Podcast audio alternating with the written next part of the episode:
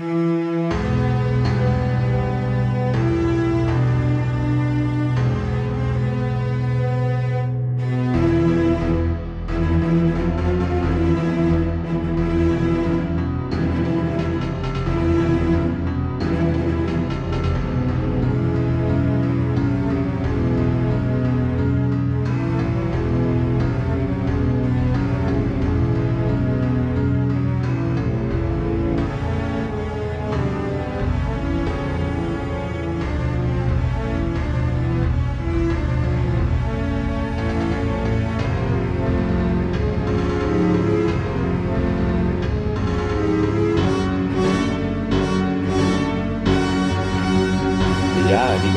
und Hörer, herzlich willkommen wieder bei eurem Stargate Podcast mit Thomas. Hallo Thomas.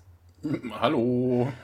Hallo. Ja, aber heute, ja. also auf der anderen Seite mir zugeschaltet natürlich der Clemens. Hi.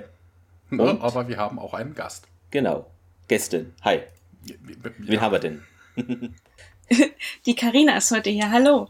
Hallo Karina. Ja, schön, dass es äh, geklappt hat.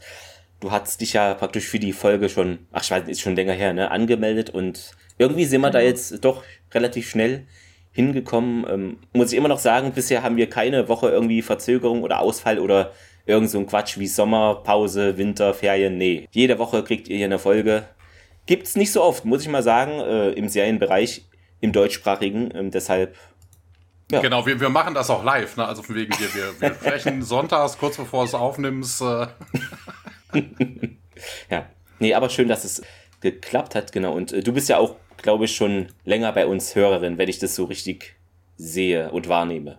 Von Facebook her. Genau. Ähm, ich glaube jetzt, ja, seit dem Corona-Lockdown bin ich durch ja. Zufall ne, während der Arbeit auf den Podcast gestoßen und ähm, hängen geblieben. Das freut uns sehr natürlich. Und ähm, du hast uns, glaube ich, auch, weil wir hatten mal, oder ich, oder ich weiß nicht, ob Thomas oder ich war, gefragt, wie das ist mit war das mit dem Vorspann, ne? Und da hast du uns das, äh, den Link geschickt. Also ähm, genau. Ja, das, das weiß ich noch. Ähm, also endlich mal hier Know-how im Podcast, äh, liebe Hörerinnen und Hörer. Das ist mal jetzt was anderes. Anders wie sonst. Ähm, sehr schön. Ja, äh, Feedback gibt es interessanterweise nicht, äh, weil wir haben ja erst letztens aufgenommen, Thomas, ne? Deshalb, ja, außer vielleicht irgendwelche Leute, die in der Zukunft gereist sind und wieder Jetzt machst du doch wieder die ganze Illusion kaputt. Wir haben doch letzten Sonntag aufgenommen. Heute ist doch auch wieder Sonntag. Morgen. Okay. ja. War eine ruhige Woche. genau, ruhige Woche. Keine Hörer, genau, nix. Ja, Thomas, äh, deshalb äh, können wir ja gleich in die Folge, also den Anfang starten. Wie heißt denn die Folge überhaupt auf Englisch? Tangent. Auf Deutsch äh, Rettung im All. Ich habe zwei unterschiedliche Sachen noch gefunden. Also im Tschechischen heißt sie halt zurück übersetzt ins Englische There is no way back. Also ähnlich. Im Ungarischen Where there is no return. Also die, die englische Übersetzung ist auf jeden Fall schlicht und ergreifend einfach falsch. Ne? Ja. Das heißt ja wirklich Tangente und ja, mit der Tangente okay, hat das hier ähm, nix, nix, so wirklich gar nichts zu tun. Vielleicht wie die dann, ja, nee, aber auch nicht. Nee, das wäre äh, eine ja. Ellipse. Ja, stimmt. Na, also es ist ja. falsch. Es ist schlicht und ergreifend falsch. Also wir haben Stand jetzt, wir sind jetzt drei Minuten ähm, live, alle Mathe-Lehrerinnen und Mathelehrer verloren. Macht's gut. Äh, wieso? Die wissen doch, dass das. Okay, also, wir, ja. Wir haben es ja aufgeklärt. Wir haben ja was. Okay. Oder dazu gewonnen neue. Das, ja. Das kann natürlich auch sein. Ja, geschrieben hat uns die Folge Michael Kessut, wenn man den so aussprechen mag, ist, glaube ich, nur eine von zwei SG1-Folgen, wenn ich das richtig sehe. Einmal Sequest hat er noch gemacht, fünfmal Beverly Hills 90 210, einmal Andromeda und ja, unter anderem bei Outer Limits fünfmal Co-Executive Producer. Interessant äh, dabei ist der Fakt, dass Brad White ihn praktisch als nette Revanche für die Folge geholt hat, denn ähm, er wurde von, Mesh, äh, Meshel, von Michael Kessel praktisch damals engagiert für The Outer Limits und hatte da so seine ersten ja, Film- oder Serienjobs und meinte auch, das Skript müsste man nochmal komplett umschreiben und sollte halt eine Art Apollo 13 werden im Stargate-Universum. Also nicht Stargate Universe, ne? Ja, aber im Stargate-Universum. Und ja, mal gucken, wie das so geklappt hat. Ja, wir hatten Regie geführt, den, Thomas. Moment, bei ja. den, äh, zu dem guten mhm. Mann kann aber noch was sagen. Okay. Du, sagst, du hast jetzt natürlich alles genannt, äh, dass er, was er geschrieben hat. Mhm. Ne, und auch, dass er bei Outer Limits ein paar Folgen gemacht hat. Aber das ist der Main Producer von Seven Days. Ah ja, siehste, ich wusste, ich habe irgendwas vergessen. ich ich glaube, Seven Days hatte ich überlesen, weil ich dachte, das ist eine andere Folge, die äh, eine andere Serie mit Seven, aber dass es das Seven Days ist, habe ich irgendwie ging an mir vorbei. Ja alles gut. Äh, Director, ja, Peter ja. DeLuise. Mal wieder und. Das heißt, wir haben. Achso, das war er, er war ja mit dem, mit dem, mit dem, äh, mit dem Cameo auf. Genau. Also wir müssen nicht nach Ananas Austausch schalten. Nee. Dieses Mal nicht, genau. Ähm, ja, äh, natürlich USA-Ausstrahlung also Originalausstrahlung 15.08.2001 und dann etwas, äh, ich habe es mir falsch notiert, glaube ich, ja. Oder umgedreht. 15.09.2000 in den USA und ah, ja, 15.08.2001 in Deutschland. Dankeschön, genau. Ich bin hier in der Spalte irgendwie, habe ich es mir falsch rumnotiert. Die letzte Folge, da hatten wir ja bei Kein Zurück äh, 1,546 Millionen Zuschauer, 14,7 Prozent. Jetzt ein bisschen gesunken auf 1,407 und 14,8 Prozent. Genau. Hm, Thomas, du hast im Vorfeld gesagt, du hattest da irgendwie im Originalskript, gibt es da Unstimmigkeiten? Also, äh, ja, ich ja. weiß nicht, ob es das Skript ist, ob jemand betrunken war, als er das geschrieben hat, oder ob die auf der DVD-Version einfach irgendwie in einer anderen Reihenfolge sind, als hm. das, was die Person vielleicht im Fernsehen geguckt hat. Ich weiß es nicht. Es ist auf jeden Fall, der Anfang ist bei mir völlig durcheinander. Das heißt, ich werde die ersten paar Minuten nur meinen Senf dazu geben, aber groß drüber sprechen, genau. weil Wir wecken muss, dich dann. Muss, muss, muss ein Skript ist, äh, äh. Ja. Alles klar. Ja gut, dann würde ich einfach mal anfangen und dann immer mit Karina abwechseln. Wir starten äh, nicht im Stargate Center. Ja, hat man auch manchmal. Wir starten nämlich auf einem Air Force Flugfeld und sehen O'Neill, Carter und Daniel, die stehen da mit Major Davis herum, der ist jetzt auch mal wieder da. O'Neill hat ein Fernglas in der Hand und Carter meint, Tierk hat hier genaue Anweisungen, sich zu beeilen und Sir, ich bin mir sicher, er ist gleich zurück ja, O'Neill schaut durchs Fernglas in den Himmel und meint, es wäre ja auch echt nett. Ja, wo sollte der schon geblieben sein? Fügt Daniel noch an und O'Neill, ja, super Argument.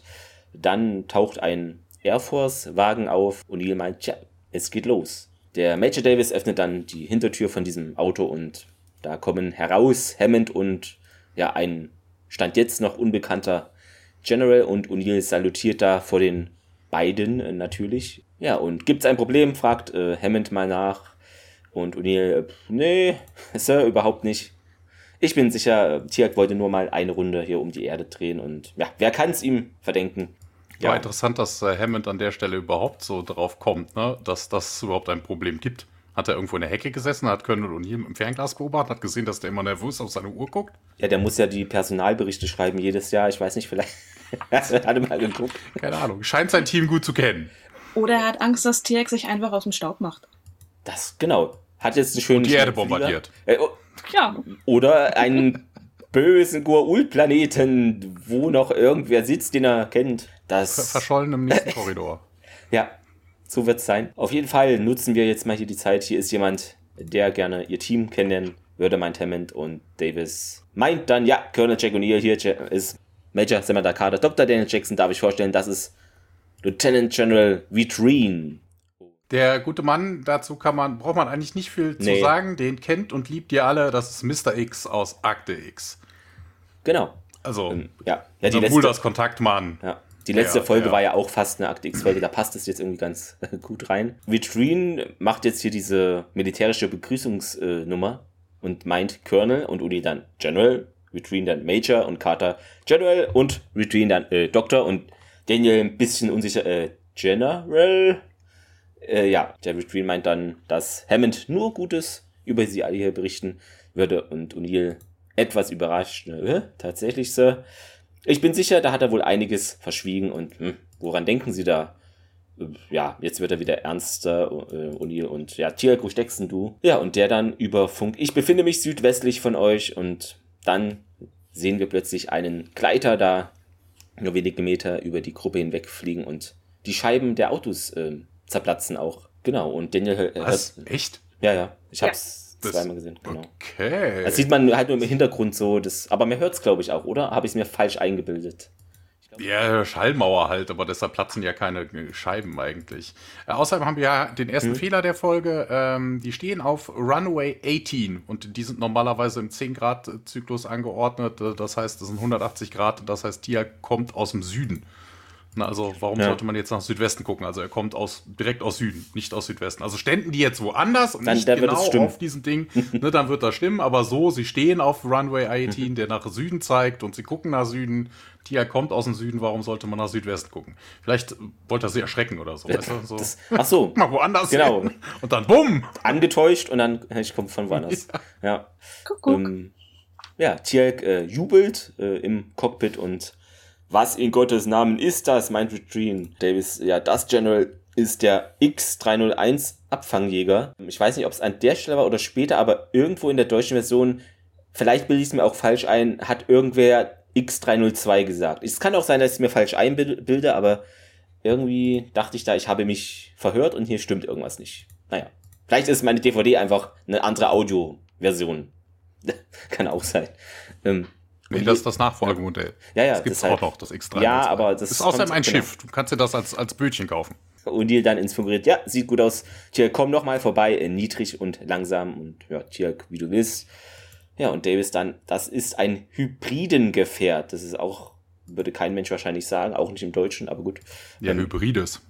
Ja, aber Hybridengefährt. Also Hybriden ist, ist ja, komisch. Ja. Hm. Gebaut mit gutem amerikanischen Know-how.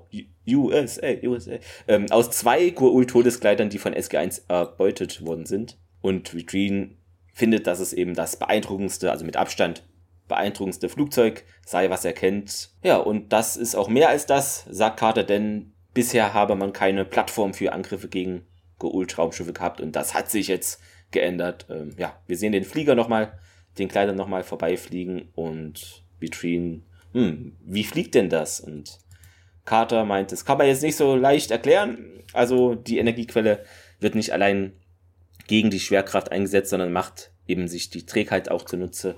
Selbst Piloten werden immun gegen diese auftretenden G-Kräfte.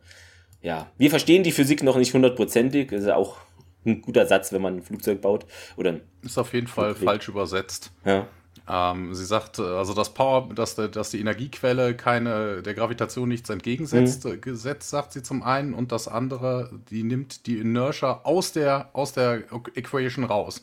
Also von wegen, die nutzt nicht die Equation, sie hebt die irgendwie auf, also die, die Inertia. Es ist, ähm, außerdem ist das eigentlich die falsche Antwort. Das ist wieder so eine typische Karte-Antwort, weil eigentlich, ne, what makes it fly, ne, was, was sorgt dafür, dass es fliegt? Ja, ein Aquada-Reaktor würde ich doch mal ja. annehmen, ne? Also, der, ähm, das Powerplant. Aber mit Green ist es Jacke wie Hose. Hauptsache, die Kiste fliegt nach dem Motto, ne? Ich akzeptiere die schlichte Tatsache, dass, sie, dass es fliegt. Carter stimmt dazu. Tia kommt nochmal vorbei. Zum dritten Mal müsste es jetzt schon gewesen sein. Ja, O'Neill schaut da nochmal Richtung Gleiter und, und wie die Kiste fliegt. Oh ja, Sir. Es wirkt irgendwie, ich fand diesen Dialog dann am Ende ein bisschen künstlich, weil gefühlt zehn Sekunden Pause da waren und dann kam das noch so als Nachsatz. Hm. Und dann sehen wir schon das weltbekannte Intro und es geht erneut weiter auf diesen Air Force Flugfeld. Carina, übernehmen Sie. Ja, genau. ja, äh, Tialk kommt über das Flugfeld zur Gruppe, zur Gruppe und man sieht halt im Hintergrund den Todeskleider schön mit noch so zwei Aufpassern. Also, und äh, was, nee, genau, das, das, das ist auch das, wo ich sagte, das ist ein bisschen durcheinander, weil er fliegt nämlich nochmal drüber eigentlich. Okay, echt.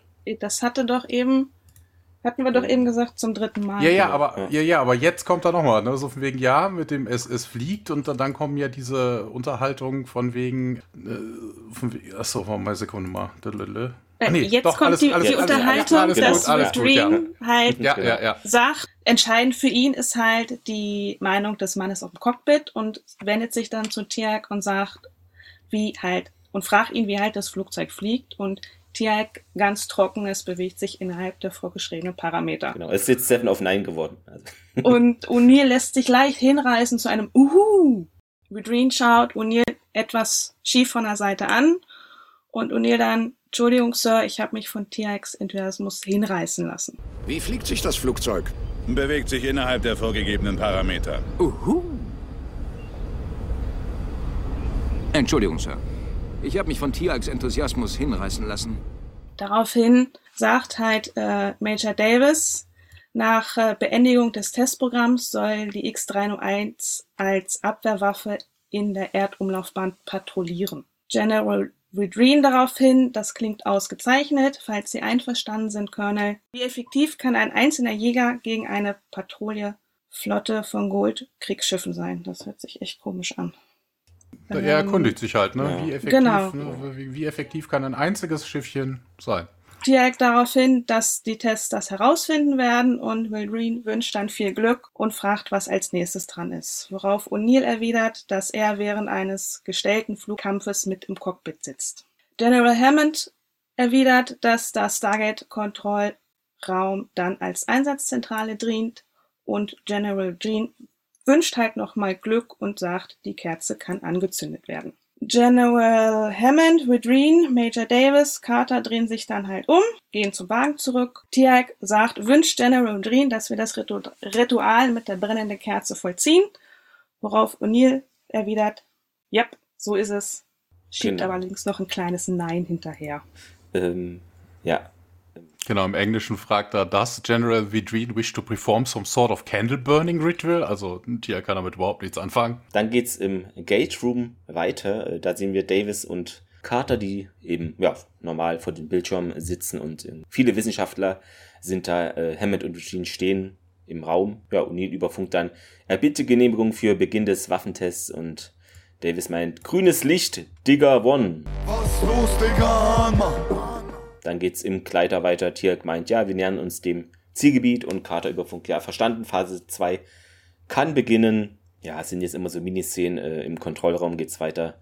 Daniel steht nun mit einer Kaffeetasse neben Hammond und Vitrine. Ja, sie sind im Anmarsch, sagt Daniel. Ja, Davis deutet auf das Radar und da sehen wir halt diese X301. Ja, und die ist meint Davis, mit Tankkappen-Technologie ausgestattet. Normalerweise taucht sie jetzt eigentlich gar nicht auf unserem Radar auf, aber wir haben ihr halt einen Sender verpasst. Ja, Carter, die roten Kreise sind Zieldrohnen und 301 ist eben bestückt mit zwei A120 Luft Luftraketen. Ähm, genau, das sind, glaube ich, so ganz normale äh, Raketen, die halt da von der Air Force äh, genau, Advanced Medium Range Air-to-Air Missiles, die da seit den Anfang der 90er in, ähm, eben genutzt werden als ja, normale Raketen für die Flugzeuge halt. Ja, und Vitrine meint, Major soll das heißen, eine Slammer-Rakete wäre in der Lage, ein Gould-Mutterschiff zu sprengen und Carter dann, ja, durch einen Naquada verstärkten Sprengstoff mit Schildfrequenzmodulator. Ja, Sir. Hammond grinst dann und dann geht's im Gleiter weiter. Die hat sich Vidrin auch irgendwie, ne, er fragt ja nach dieser Slammer-Missile, aber die X301 trägt ja diese AIM 120A Air-to-Air-Missiles ja. und die Slammer ist ein AGM 84HK, das ist ein komplett anderes Waffensystem. Also das eine hat mit dem anderen nichts ja. zu tun. Aber man kann es ja mal in den Raum werfen. hm. Das klingt halt schön, ne? Das auch, ja. Klingt professionell. ja, äh, weiter geht's im Gleiter. Tiag dreht den Gleiter und sagt, wir beginnen jetzt mit dem Angriff. Doch plötzlich fängt der Gleiter an, nach oben zu steigen. Uni lässt zwar noch einen Jubelschrei los, aber weiter geht's dann auch im Kontrollraum. Carter, Digger 1, Sie haben das Ziel verpasst. Auf der Radaranzeige wird auch die Meldung Signal nicht gefunden angezeigt. Im Gleiter wieder verdreht Uni den Kopf.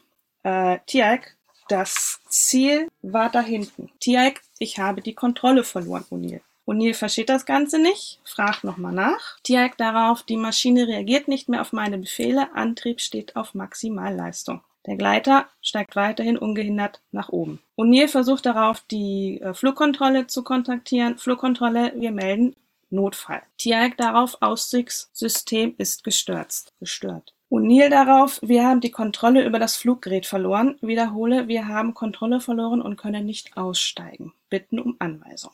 Im Kontrollraum versucht Carter das Gleiche. Digger 1, Digger 1, hier Flugkontrolle, sie antworten nicht mehr. Major Davis, es ergeben sich atomarische Störungen. Redreen, der das halt hinter ihr steht, versucht Informationen zu bekommen von Carter. Carter erwidert daraufhin, der Gleiter war bereit, die Zieldrohne anzugreifen, als er plötzlich für einen steilen Anstieg beschleunigte. Er ist vom Radar verschwunden und wir versuchen, ihn jetzt wiederzufinden. Daniel daraufhin, sie sind in der Umlaufbahn gefangen. Carter meint aber, sie befinden sich auf einem Kurs in den Raum. Widreen daraufhin, aber der 301 ist doch für Weltraumflüge geeignet? Ja, Sir, erwidert Carter. Ist er, aber es ist halt nicht Teil des Testfluges. Daraufhin sagt Daniel, dass Tierk sowas nie auf eigene Faust tun würde, da muss was schiefgegangen sein. Hammond vermutet eine Funktionsstörung, was Carter auch vermutet. Und Hammond gibt den Befehl, dass dem Shuttle Officer im Weltraumkommando Bescheid zu geben. Carter erwidert, dass das Shuttle kaum in der Lage sei, diese aufzuspüren, es sei denn, sie schaffen sich umzudrehen. Hammond, wir müssen es versuchen. Major Davis, der mittlerweile am Telefon ist, erwidert dann daraufhin, die Weltraumüberwachung der NASA sucht jetzt nach dem Gleiter. Mit ESP und NORAD-Daten müsste man sie aufspüren können, um die Kommunikation wieder herstellen zu können.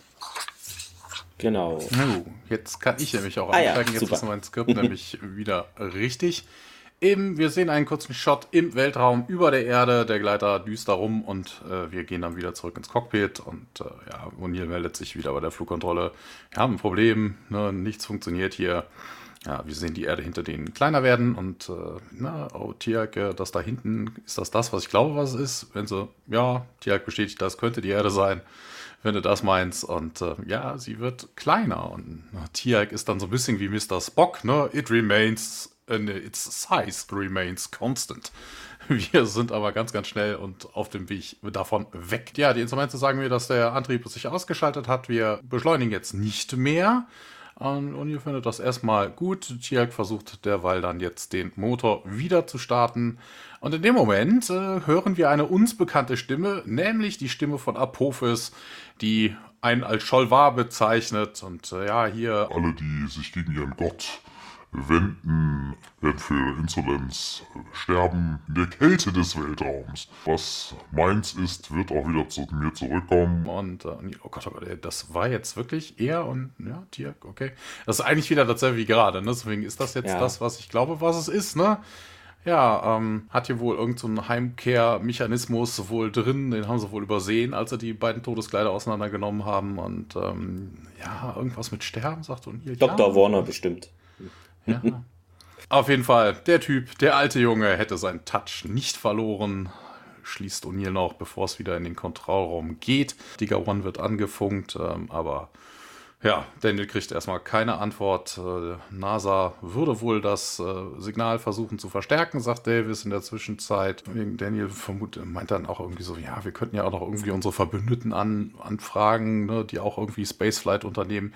Wobei das ja eigentlich auch Quark ist. Ne? Also, sie haben es ja bis jetzt niemandem erzählt, ne, außer den Russen, aber die Russen wussten es ja einfach so. Also, von wegen, die haben gar keine Allies, die sie kontaktieren könnten, um irgendwelche Leute im Weltraum zu finden. Da müsste man nämlich erklären, was man und so weiter draußen macht und wie man da irgendwie. Ja, wie auch immer, Hammond sagt dann, ja, machen Sie weiter, Doktor, versuchen Sie es. SG2 wird hier in, in, in Alarmbereitschaft versetzt. Wobei das auch interessant ist, was, was soll SG2 dazu mit dem Stargate zum Mond? Ich, ich, ich weiß nicht. Also, was, was sollen die tun? Sich äh, einen Taucheranzug anziehen und den hinterher rudern? Bereithalten, in eine Rakete zu steigen, irgendwie. ich habe keine Ahnung. Also, was soll SG2 da tun? Das ist auch so ja, man muss ja irgendwie seine, vielleicht ist das so Ende des Jahres, weißt du, man muss ja immer für das Budget fürs nächste Jahr sorgen. Ne? Wenn ja. man zu wenig ausgegeben hat, wird am nächsten Jahr das Budget gekürzt und dann muss man, ja, SG2, das muss jetzt unbedingt und ah, wir müssen die 100 Milliarden noch voll machen, keine Ahnung. Ich weiß es nicht.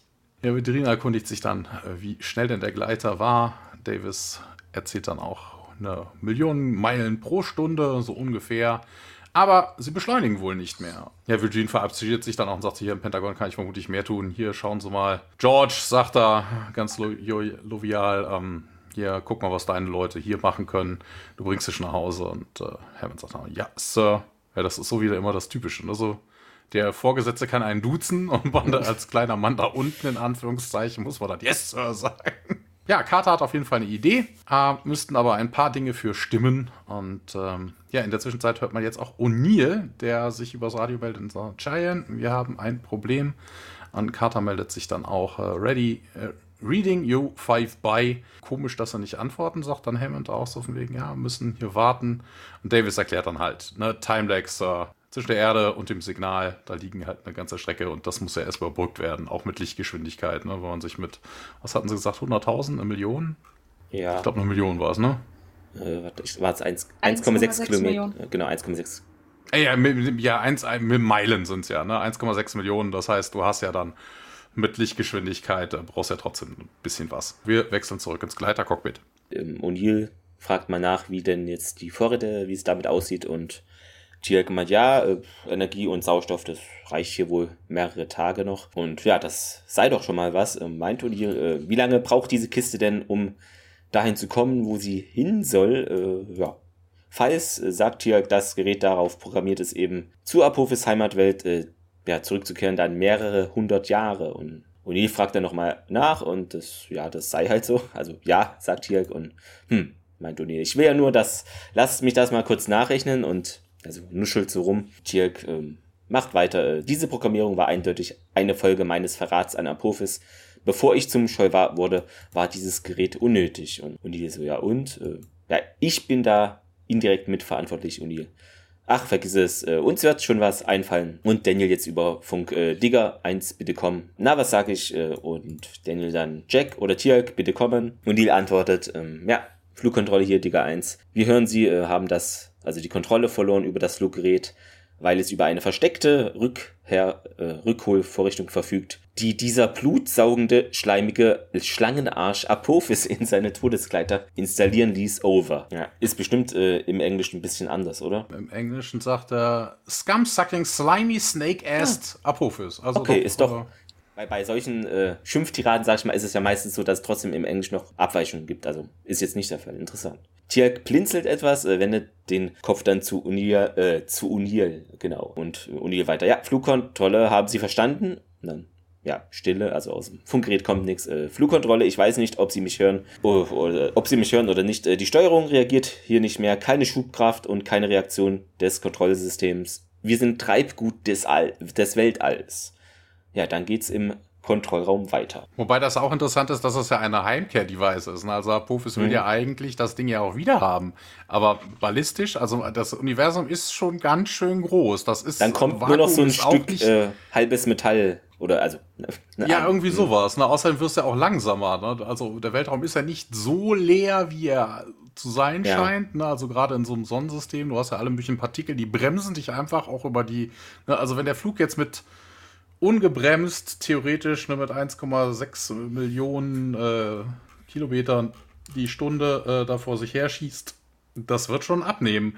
Und wenn er dann ein paar hundert Jahre brauchtest zu Apophis, bis dahin ist das Ding schon irgendwo gestrandet. Also Apophis wird das so nie wieder bekommen. Das ist auch dann nicht mal mit Windows 11 und so. Also äh, wahrscheinlich äh, wäre es auch besser also, oder sinnvoller jetzt im Nachhinein, wenn man das so programmiert hätte, dass es halt, wo es gerade ist, ne, mit GPS den nächsten Planeten ansteuert, wo Ult herrschen und nicht einfach zur Heimatwelt, weil das macht halt, wie du schon sagst, ist ein bisschen sinnlos. Aber gut, äh, er ist äh, er ist ein nachhaltiger Herrscher. Äh, das ist doch schon mal ja, äh, ja, es geht im Kontrollraum weiter. Ähm, Carter ins Funkgerät. Ja, Körner sind, also sie sind so weit draußen, dass die Zeitverzögerung hier schon einige Minuten ähm, beträgt. Und die Verständigung wird also hier ein Problem sein.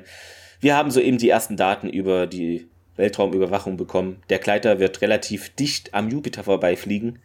Wir hoffen, dass wir die Flugbahn noch etwas ändern können, damit sie ein Katapultmanöver in Richtung Erde machen. Botschaft Ende und sie schaut dann auf die Uhr und sagt dann 14.30 Uhr Zulu und das ist, glaube ich, diese Standard-Militärzeit hatte ich gefunden. Das sieht man auch in Filmen oder anderen Serien. Ja, ja, wo Zulu auch immer jetzt Zulu, der Ich weiß auch nicht genau, wo es herkommt. Ist, keine ja. Ahnung. Aber ist wohl so eine Standardzeit. Ja. ja. Ist auf jeden Fall an der Stelle falsch, weil sie irgendwie sagten, so von wegen hier, der Gleiter wird jetzt äh, bald äh, am Jupiter vorbeigehen, selbst mit einer Million Meilen pro Stunde äh, würde das 15 Tage dauern. Ja. Also, sie haben scheinbar nochmal beschleunigt. so ganz ja. kaputt ist der Motor doch noch nicht. Wer weiß. War so, so eine versteckte kleine Rakete noch. ja, ähm, die Zeitverschiebung, gute Idee, Major, sagt Davis. Also er findet diese Zeitsache klasse, dann kann praktisch man im Cockpit einordnen, na, wie lange jetzt das so gebraucht hat. Ja, Carter dann, es dauert mindestens drei Minuten, bis sie eben die Funksignale erhalten. Selbst bei Lichtgeschwindigkeit. Mobsgeschwindigkeit. Und O'Neill dann, ja, Flugkontrolle hier, Digga 1, wir hören sie. Achso, genau, das ist jetzt hört man nochmal, ne? Ist es das? Warte, das ist kein Schubkraft. Ja, genau. Also wir hören das nochmal, beziehungsweise sehen wir, wie im Kontrollraum diese Nachricht, die wir eben von O'Neill bekommen haben, nochmal gehört wird. Muss ich ja nicht wiederholen, ihr seid ja wach, hoffentlich. Ja, und Carter dann, ah, verdammt, ich hatte damit gerechnet, dass sie wenigstens noch etwas manövrieren können. Aber wie sollen wir hier das ohne Reaktion ähm, eben des Kontrollsystems am Jupiter, wie soll man sie da vorbei lotsen? Ja, und mit dieser offenen Frage geht es dann im Gleiter weiter. Wir hören auch da nochmal den letzten Rest von Carter. Das heißt, sie hofft, dass man ihre Flugbahn etwas enden können mit einem Katapultmanöver Richtung Erde und die Botschaft endet um 1430 Solo. O'Neill antwortet daraufhin, Botschaft erhalten um 1433 Solo, fragt dann Tialk, wie man es anstellen könnte. Tialk, wir können die Richtung nicht ändern ohne Kontrolle über Schubraketen. O'Neill bestätigt dies und versucht dann die Flugkontrolle zu kontaktieren. Flugkontrolle, hier ist Digger 1, wir haben keine Steuermöglichkeit. Während er das sagt, fällt sein Blick auf die Kontrolltrafel mit den Waffensystemen und bittet dann die Flugkontrolle dann zu bleiben und richtet, fragt dann Tialk, ob die Waffensysteme davon auch betroffen sind. Tialk, O'Neill, woran denkst du? O'Neill an unsere Raketen. Tialk hat aber Bedenken, denn bei dieser Geschwindigkeit könnte nur eine ungeheure Schubkraft die Flugbahn verändern. O'Neill daraufhin, wir brauchen doch nur einen Stups. Tialk, ganz wie er Tialk ist, diese spezifische Mengenbezeichnung ist mir unbekannt. O'Neill geht nicht weiter darauf ein, sondern wendet sich an die Flugkontrolle. Flugkontrolle Digger 1, wir haben zwei A120 Alpha-Raketen, die uns weiterhelfen könnten. Ich wiederhole, zwei A120 Raketen stehen zur Verfügung. Weiter geht's im Kontrollraum. Auch da hört man nochmal die Wiederholung, das, was O'Neill zuletzt gesagt hat. Das Ganze wird dann ergänzt. Ähm, können wir ohne Abschussmechanismus auslösen, Raketen zünden und Schubkraft nutzen? Falls ja, müssen wir das Wo, Wann und die Dauer der Zündung berechnen. Digger 1 um 1, 4, 5, 8 Solo. General Hammond, der das mitgehört hat, wendet sich direkt an Major Davis, der das Ganze für ihn erklärt. Sie wollen die Motor, die Raketenmotoren nutzen. Hammond weiter fragend, wozu man das nutzen kann. Carter geht darauf ein, wenn wir genug Schubkraft aus den Raketenmotoren holen, könnte der Plan funktionieren. Wir müssen den Mechanismus deaktivieren. Schaffen Sie das? Major Davis daraufhin, ja, kein Problem, Major. Carter steht auf, Interessant aber, dass Hammond hier nachfragen muss, was wollen sie denn mit den Raketen? Also das ist ein Air Force General. Also der, der sollte Ahnung ja. davon haben, was Raketen tun und Eigentlich was man schon, damit ja. anstellen könnte. Also das ist auch irgendwie ein bisschen blödsinnig. Aber man muss es halt irgendwie dem Publikum erklären. Aber das, das wäre eigentlich an der Stelle eher Daniels Part. Ne? Was, was, was brauchen die denn jetzt die Raketen? Ne? Genau. Oder so. Kann ich was übersetzen? Ja. Carter steht daraufhin auf und sagt zu General Hammond, halten Sie Kontakt. Ich brauche eine halbe Stunde für die Computerberechnungen. Major Davis recht verwundert eine halbe Stunde. Major, verstehen Sie mich nicht falsch, aber bei der Fehlerquote Carter, wir haben aber keine Zeit. Major Davis versucht das zu verstehen. Allerdings, wenn der Schub in die falsche Richtung geht, landen sie auf dem Jupiter. Carter, ja, aber wenn wir noch länger warten, wird es so oder so zu spät sein. Und Major Hammond sagt, tun Sie's dann sind wir wieder im Gleiter. Im Gleiter-Cockpit. Ja, ne, O'Neill versucht immer noch da irgendwie rumzufubbeln, aber er kriegt es halt auch nicht hin. Ne? Slowdown äh, beschwert sich so ein bisschen. Und äh, äh, also, ne, der, man hört im Hintergrund Davis plappern. Ne? Also auf den bezieht sich das hier die Anleitung, was er, was er tun sollte. Eine Range Message, Enter Update, Load the Figures. Ne? Und welche ich euch vorher gegeben habe, da wird der Firing Inhibitors werden dann äh, überschrieben, wobei das auch interessant ist. Die Firing Inhibitors, die wollen ja eigentlich, ne? Also, warum ja. sollte eine Rakete sowas drinnen haben? Na, also, wenn ich du dein Ziel vielleicht erreicht hast, ja. ne, okay, meinetwegen, aber dann triffst du normalerweise was und machst Bumm. Also, warum, warum braucht eine Rakete, also eine, eine fliegende Bombe, ein, ja, eine Art Bremse? Also, wenn es was trifft, explodiert. Vielleicht, wenn du so Friendly Fire hast oder. Also, ups, ja, ups der ist ja bei uns. Ding dann ja, okay. sprengst du das Ding, keine Ahnung. Das ist auch irgendwie ein bisschen, ein ganz klein bisschen merkwürdig.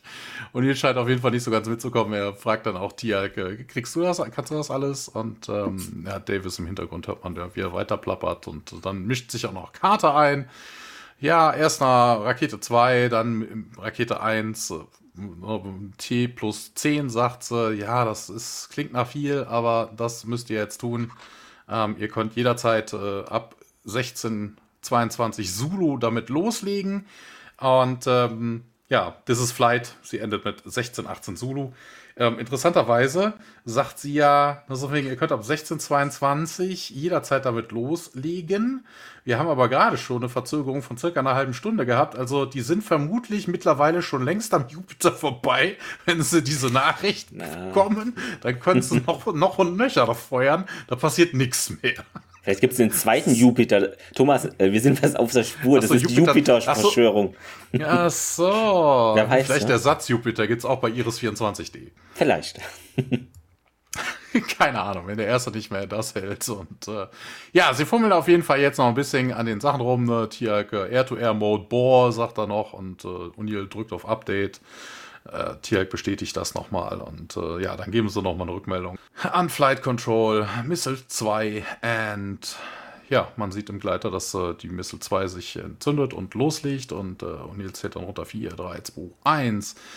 Missile 1 geht los und äh, ja, jetzt äh, kommen wir an Jupiter 2 vorbei und ähm, ja, auf dem Display im Cockpit sieht man Disengaging und ja, irgendwie lösen sich die Waffen dann doch, ne, obwohl sie ja eigentlich festhalten sollten. Also es war vermutlich zu viel Push. Und äh, wir sehen das auch im Gleiter, dass äh, eine dieser Missiles einfach nach vorne sprintet, dann auch ausgeht und äh, ja, auf den Gleiter zurückfällt, wobei ich mich auch dann frage, wie soll denn das jetzt funktionieren? Das ist doch, ist doch nicht irgendwo, auf eine Gummimatte gefallen oder sowas und springt jetzt mal zurück. Also ist auch irgendwie ein bisschen merkwürdig. Thomas, das ist das Apophis Physik Update. Das wurde da auch ja. noch, weißt du, deshalb. Ja. Hm, hm. Es war der Wind, ganz einfach. Der ah, also Solarwind, ja, ja, genau. der, der, genau. der Sonnenwind. Wir gehen genau. Zu, ja, die ist nein dann weiter. ja, und hier, oh, hier, pass auf. Ähm, ja, was soll passieren? Sie haben ja keine Kontrollen. Also, die Rakete trifft dann auch den Gleiter. Und Carter sieht im Kontrollzentrum die ersten Datensätze, die reingehen. Und äh, da sieht sie auch diesen Pfad, den der Gleiter jetzt berechnenderweise nehmen müsste. Nee, Carter berichtet dann an Digger nee, das hat nicht funktioniert, sorry. Aber die Raketen haben nicht genug Schubkraft und äh, ja, euer aktueller Flugwinkel trägt euch aus dem Solarsystem bis hin zur Ortschen Wolke. Und äh, ja, die solltet ihr in ein paar Monaten erreichen. Und äh, ja, wir geben aber hier unten nicht auf. 1813 Zulu.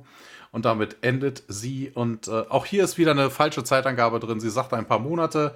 Also bei, oh, ich habe mal ausgerechnet, bei der Millionen Meilen pro Stunde dauert das circa 21 Jahre. Ja. Also schon ein bisschen mehr als ein paar Monate. Genau, aber Zeit ist relativ in Science Fiction. wir sind im Kleider wieder. Carter dann über Funk. Ja, wir arbeiten an einer Lösung, also noch nicht aufgeben. Äh, 8, also 1.813 Sulu und Odil, äh, ja, Kabinendruck stabil, wir haben keine undichte Stelle. Obwohl ich ganz gern aussteigen würde. Tirk, ja, unsere Situation hat sich leider verschlechtert. Findest du? Allerdings, die Fehlzündung der Rakete hat uns viel Energie gekostet. Ja, Udil dann halt typisch, äh, ich wollte schon immer mal zur Ortwolke. Ein Traum. Äh, Flugkontrolle hier, Digga. One. Die Fehlzündung hat unser komplettes Energiesystem nachhaltig beschädigt und da hatte ich gelesen, dass es sich um einen Übersetzungsfehler handelt. Im Original meldet er nämlich wohl, dass Manöver die Systeme beschädigt hat und sie deshalb nicht mehr funktionieren. Ja, im Englischen sagt er, the impact of the missile has damaged both power and life support. Ah ja, okay, ist schon. Bisschen Na, weil, es, ja. weil O'Neill sagt ja, ne, der mhm. Kabinendruck hm. behält, ja. das heißt, es ist nicht, es ist nicht undicht. Also, es muss was anderes sein. Genau, und dann geht's im Gate Room im Besprechungsraum weiter. Davis dann ja ohne jeden Antrieb äh, und mit limitierter Versorgung hat der Versuch eben den Kurs zu ändern, das komplette Energiesystem gestört und deswegen empfiehlt er jetzt die völlige Abschaltung von nicht essentiellen Systemen. Und Daniel, ja, vielleicht gibt's dann, also gibt das die Möglichkeit eben die Fernsteuerung des Gleiters irgendwie außer Kraft zu setzen und Hammond äh, möchte da, also da sollte man doch drüber nachdenken. Und Carter, nee, äh, halte ich für ausgeschlossen und wieso das denn? Fragt Daniel nach. Sie weiter dann, es wäre nur logisch, dass es eben einen Sicherheitsmechanismus gibt, der im Piloten daran hindert, das zu tun, also diesen Mechanismus da abzuschalten, diesen Rückkehr, die Rückkehrsache und ja, Davis dann, aber da können wir doch nicht sicher sein. Ja, aber wir sollten davon ausgehen, sagt Carter, ich empfehle erstmal hier zunächst eine Optimierung von den Lebenserhaltungssystemen. Wobei, der Plan natürlich auch totaler Blödsinn ist, mal ganz ernsthaft. Die haben beim Zusammenbauen, also beim Auseinandernehmen dieser beiden Todesgleiter und beim Zusammenbauen diese Fail-Safe-Mechanismus nicht gefunden. Woher sollen sie jetzt im Blindflug da oben mit einer Zeitverzögerung von circa einer Stunde irgendwie rauskriegen, was das jetzt für ein Ding sein soll? Also. ja, vor allem, sie können ja auch nicht aussteigen und irgendwie, ob das. Ja, das geht auch nicht. Ja. Noch dazu. Das ja. könnte ja irgendwo am genau, Antrieb sein. Das weiß man was auch nicht. immer. Ja. Ist äh, leicht schwierig. Äh, Davis meint, unsere Ingenieure spielen hier nur mehrere Möglichkeiten durch. Das CO2 kriegen sie in den Griff, aber Sauerstoff und Energie, das wird definitiv problematisch. Und es wird da oben sehr kalt. Und Hamilton, äh, Dr. Jackson, ja, Daniel meint, die Tolaner bedauern aber, sie haben kein Raumschiff, das dicht genug dran wäre, um sie innerhalb eines Jahres zu erreichen. Wäre ja auch irgendwie trotzdem zu spät, würde ich mal sagen. Hammond fragt dann mal nach den Tok'ra und Daniel so, äh, ja, ich habe mit Anis persönlich geredet. Sie sagt, sie hätte da ein Spähschiff, etwa eine Tagesreise der, äh, von der Erde entfernt, aber ja, befindet sich halt auf einer Geheimmission gegen die Gu'uld und der Hohe Rat der Tok'ra will da die Einsatzkräfte nicht durch eine Kontaktierung gefährden. Ähm, ja, und Davis dann, äh, okay, warum erzählen Sie das dann überhaupt? Denn ja, die Einsatz, also sie hatten gehofft, dass eben die Einsatzkräfte die Mission ganz schnell irgendwie da über die Bühne bringen, um danach eben Jack und Tiak zu helfen. Und Hammond, ich nehme an, Anis weigert sich, ihnen mitzuteilen, um was es da bei dieser Sache überhaupt geht, diese Geheimmission. Und Daniel dann, ja, wir sollten verstehen, dass sie nicht das Leben eines Stokra, der uns wichtig wäre, gefährden wollen. Und ich habe vorübergehend die Beherrschung verloren, sagt Daniel, vor allem Daniel verliert die Beherrschung, ist äußerst selten. Äh, aber sie sagte, es wäre ein Vertrauensbeweis, dass sie uns das überhaupt erzählt. Also man merkt hier wieder, es sind schon tolle Alliierte. Da knattert nein, es. Nein, nein, nein, nein, Er, hat, er, hat, er hat ja völlig recht. Ne? Also sie hat ja völlig recht. Sie lügt ja noch nicht mal. Nee, ja. Das, das wissen wir an der Stelle nur nicht. Carter dann, naja, vielleicht ist es ja so. Wir kennen die maximale Geschwindigkeit eines Spähschiffes von unserer Mission nach Nitu. Und wir wissen, dass es eine Guult besetzte Welt in relativer Erdnähe gibt. Also, und Davis fährt in ihren Satz rein. Also ist die Auswahl eingeschränkt. Ja, das ist richtig zu Hammond dann. Sir, mit ihrer Erlaubnis und der gewährt, obwohl noch gar nichts besprochen wurde, aber er kennt natürlich SG1 und Carter, was sie vorhat. Und dann geht es auch schon im Kleiter wieder weiter.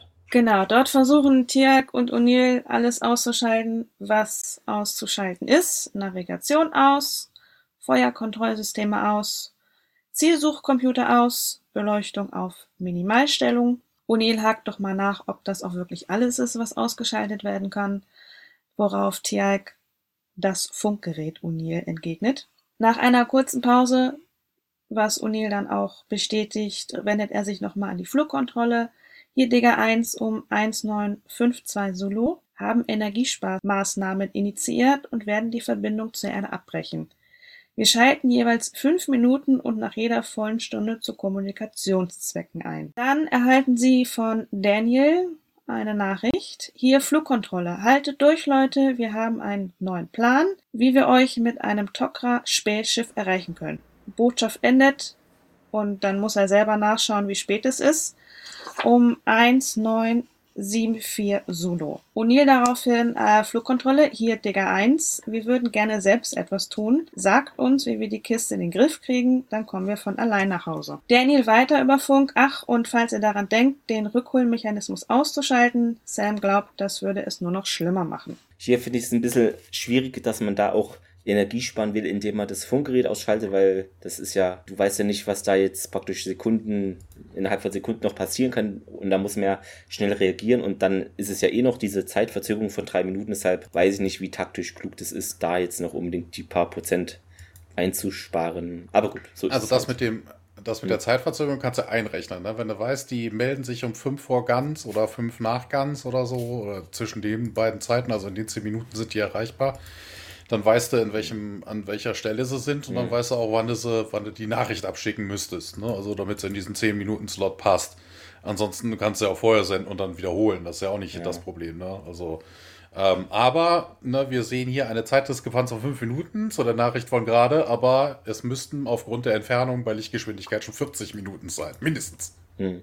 Ja, im Kontrollraum sind wir dann und ähm, ja, Carter zeigt auf der Sternkarte auf P2C257. Das wäre wohl der einzige Goa'uld-Planet ähm, in einem Scoutschiffs Range. was man innerhalb von der genannten Zeit mit Maximum Speed die Erde erreichen könnte.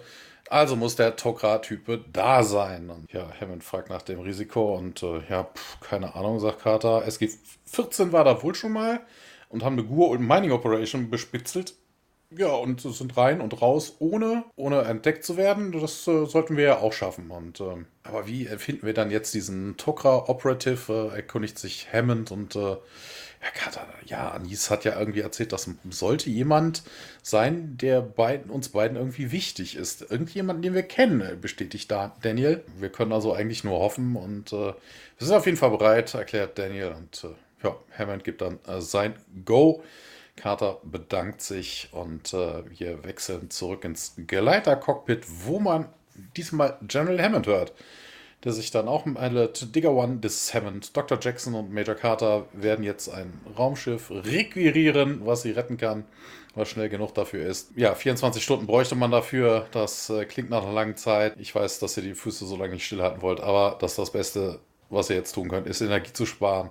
Hammond out um 2100 hier an Bord des Raumschiffs. Ja, 24 Stunden. Tiak bestätigt den Unkenruf, indem er sagt, ja, wir haben noch gerade mal 12 Stunden Sauerstoff und Energie.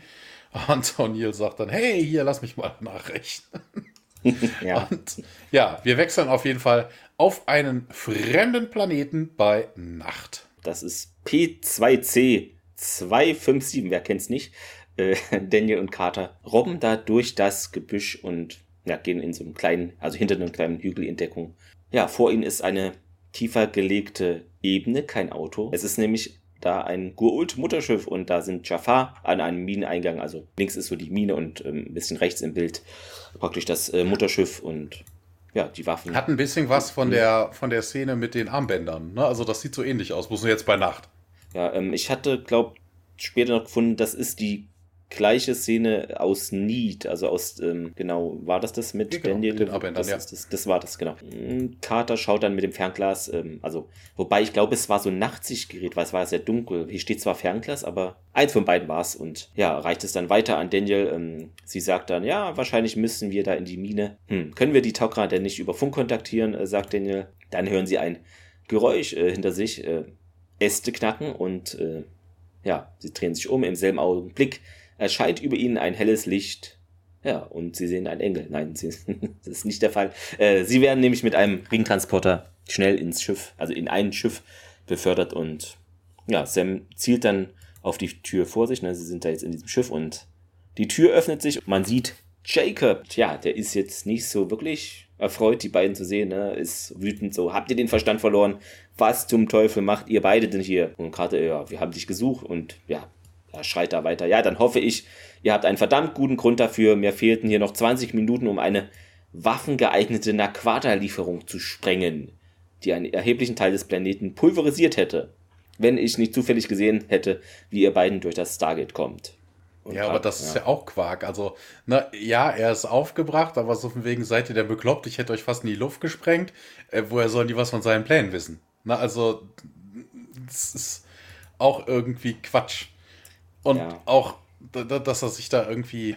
Ne, ja, okay, mach erstmal weiter, dann meckere ich gleich weiter. Du hast uns gesehen, sagt Carter, und ja, dieses Schiff war getarnt, wobei die Betonung auf war liegt. Jetzt wissen alle, dass wir hier sind, ähm, ja, und Carter dann können und ihr und Tjalk sind in große Gefahr. Jetzt wird er ein bisschen ruhiger, ja, was ist denn passiert?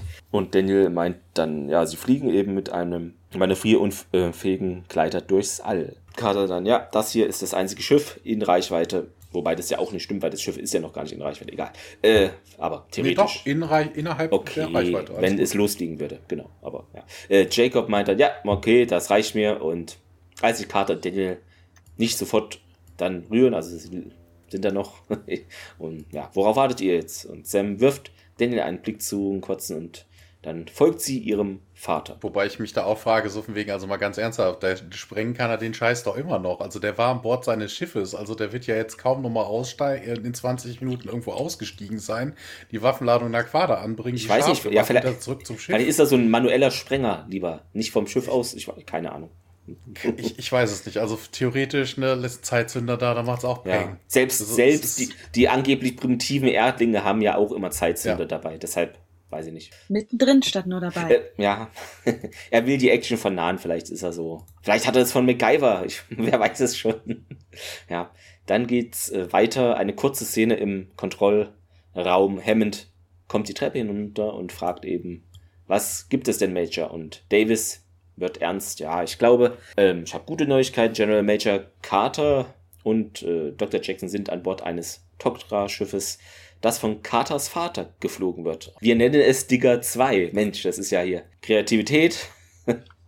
genau. Und Hammond dann in der Tat eine gute Nachricht, Major. Ja, wo ist denn jetzt das Problem? Also, ja, äh, wir haben nur eine kodierte Nachricht empfangen, Sir, bevor sie in den Hyperraum verschwunden sind. Aber nach meinen Berechnungen, selbst mit der, also wenn sie Höchstgeschwindigkeit erreichen, werden sie Colonel O'Neill und Tjerk nicht mehr lebend antreffen. Ja, und dann ja, ganz ernsthaft, das hatten die doch vorher auch gewusst, ne? Also die, die ja. Figures werden O'Neill und. Äh, das hatten, stimmt, das hatten die sogar gesagt, glaube ich, ne? Das ist zeitlich. Ja, also, ja. das ist. Also, warum sie dann überhaupt auf sowas zurückgreifen, weißt du, wenn ich 24 Stunden brauche und also mindestens und 12 Stunden Energie habe, weiß ich, das ist nicht die Lösung, die wir brauchen. Das ist äh, zeitlich ist, schwierig. Ja. Es ist, ist irgendwie doof. Ja, andere Sachen hat man nicht, deshalb lieber die doofe Sache nehmen. Hm, genau, dann geht's im Kleider wieder los, ja. O'Neill ähm, bittet im Prinzip oder hat die Idee, dass man, dass man vielleicht die Heizung wieder aufgedreht werden könnte. Diak versucht jedoch zu sagen, halt, wir müssen Energie sparen. O'Neill hat fertig gerechnet Tiak hat nebenbei auch noch mal ein bisschen nachgerechnet. Was ist jetzt? Drehen wir die Heizung jetzt hoch? Kommt dann von O'Neill, weil es ist etwas kalt. Tiak bemerkt das Ganze auch. O'Neill sagt daraufhin, weißt du, ich habe diese Nummer mit dem Einführen durch. Und ehrlich gesagt, das ist nicht so halbwitzig, wie alle denken. Wenn wir davon ausgehen, dass es keine Chance gibt, Tiak grätscht gleich dazwischen, es gibt eine Chance. O'Neill grummelt nochmal vor sich hin, 24 minus 12. Tiak erwidert daraufhin, wenn ich mich in einen extrem tiefen Zustand von Kelnorem versetze, wird sich mein Herzschlag verringern und unser Sauerstoffbedarf würde sich reduzieren. O'Neill findet das natürlich ein bisschen doof, weil er hat dann keinen zum Reden. Tiak meint aber, da ist nicht viel zu reden. Wir haben gemeinsam viele Schlachten geschlagen. Es war mir eine Ehre, den Tauri und dir zu dienen. Wir sind Brüder. O'Neill ist ein bisschen geflasht weiß nicht genau, was er darauf erwidern soll, stammelt ein bisschen was vor sich hin. Und Tialk, wolltest du noch was sagen, Uni? Unir erwidert daraufhin, dass es ihn wirklich die Sprache verschlagen hat und er jetzt halt dran ist. Tialk sagt dann, sollten wir sterben, dann tun wir es mit Anstand. O'Neill versucht sich abzulenken, ja, ich wüsste da was Besseres. Wobei O'Neill an der Stelle auch gelogen hat. Ne? Er sagte so von wegen, ja, das ist jetzt nicht so toll, äh, wie, wie, das, äh, wie das so klingt. Ne? beim letzten Mal war das doch, er war doch da mit Carter am Kuscheln. Also so ganz so schlimm war das jetzt auch ja. nicht. Es geht weiter im äh, Tok'ra Spähschiff. Carter sitzt neben ihrem Vater am Steuer und Daniel steht hinter ihm. Das ganze Schiff wackelt. Die Vibration, Carter ist da etwas beunruhigt, Jacob aber kein Wunder, wir stehen bei 130 Prozent der Maximalgeschwindigkeit.